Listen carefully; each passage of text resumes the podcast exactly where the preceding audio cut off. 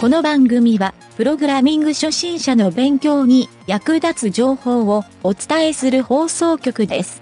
はいどうも、なんちゃってエンジニアのゆげたです。プログラミング学習をするときに、新しいことを次から次へと覚えるということで、頭がパンクしてしまう人と、ちゃんと整理して覚えるタイプの人に分かれるようです。まあ結構教え方にもよるんでしょうけどね。それではなんちゃってラジオ、始まるよ。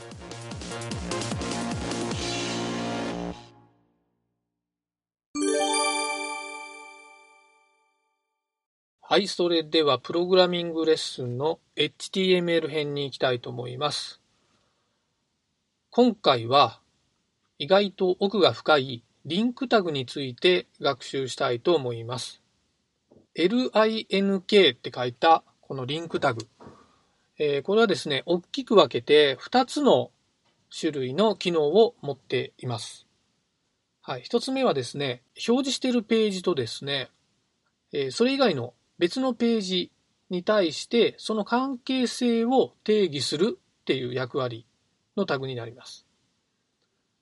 はい、関係性を定義するって言われてもですね、わかりにくいと思うんですけど、今見ているページとの相関関係を表すタグというともう少しだけわかりやすくなったかもしれないんですが、えこれはですね、きちんと記述をすると、サイトマップのような感じになるっていうのを理解するといいと思います。はい。二つ目はですね、スタイルシートの CSS ファイルを外部参照するっていう機能ですね。はい。この CSS ファイルはですね、スタイルタグではなくて、リンクタグで読み込むっていうのが、実はですね、ちょっとこれ不思議な感じなんですけど、まあ、それはそれっていう風に割り切って覚えましょう。はい。それではですね、このリンクタグの属性について説明をしたいと思います。意外と属性の内容がですね、多いので、ちょっと駆け足でいきますね。はい。まずですね、href。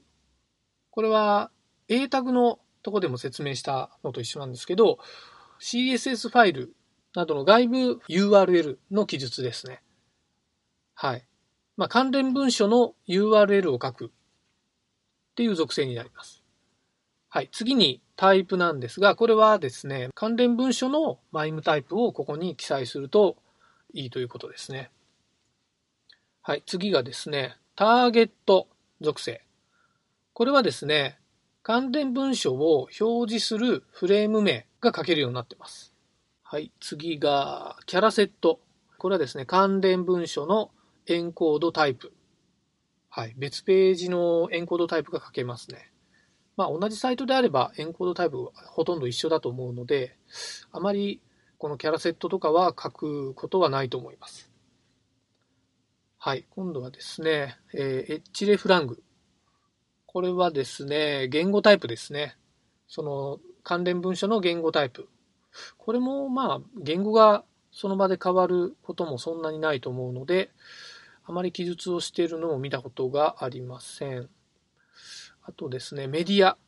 メディアっていうのがあるんですけど、これは前回ちょっと学習したスタイルタグのメディアタイプと同じだと思ってもらっていいです。ここのデフォルトはスクリーンになっているようですね。はい。で、最後に、えー、REL って言われる REL っていう属性があるんですが、えーここがまあこのリンクタグの非常に重要なポイントになるので説明しますが、ここの内容がちょっとたくさんあるので、まずですね、この REL 属性っていうのは基本的にはこの今開いているページから見た別のページとの関係性をここでですね、指定することができます。関係性ってどういったことを指定するのかっていうと、まずですね、オルタネイト。これはですね、rel イコールオルタネイトっていうふうに書くと、RSS リーダーの URL が記載できるようになりますね。他にも、えー rel イコールスタイルシートって書くと、これは、えー冒頭から言ってる CSS の外部ファイルの参照になります。えー他にもですね、えー rel イコールスタートって書いて、href にトップページの URL を書いておくと、えーなんとなく相関関係がわかると。はい。他にもですね、えー、REL イコール NEXT とちょっとセットで覚えられるので、プレブっていう PREV。この NEXT っていうのは次の文章。プレブっていうのは前の文章っていう意味で、何か1ページ目、2ページ目みたいなページ構成の時に、前のページと次のページっていう記述をしておくと、相関関係がわかるというふうになっています。他にも、コンテンツ。これはですね、目次の URL が書けるようになります。あとは、インデックス。これは作品ですね。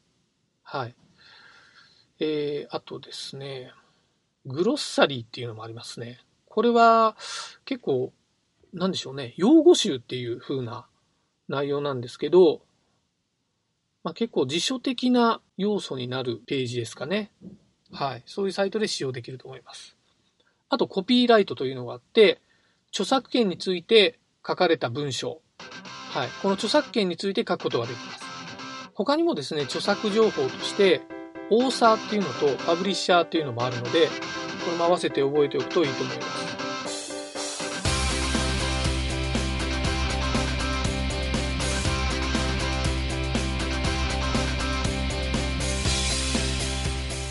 番組ホームページは http コロンスラッシュスラッシュ mynt.work スラッシュラジオスラッシュ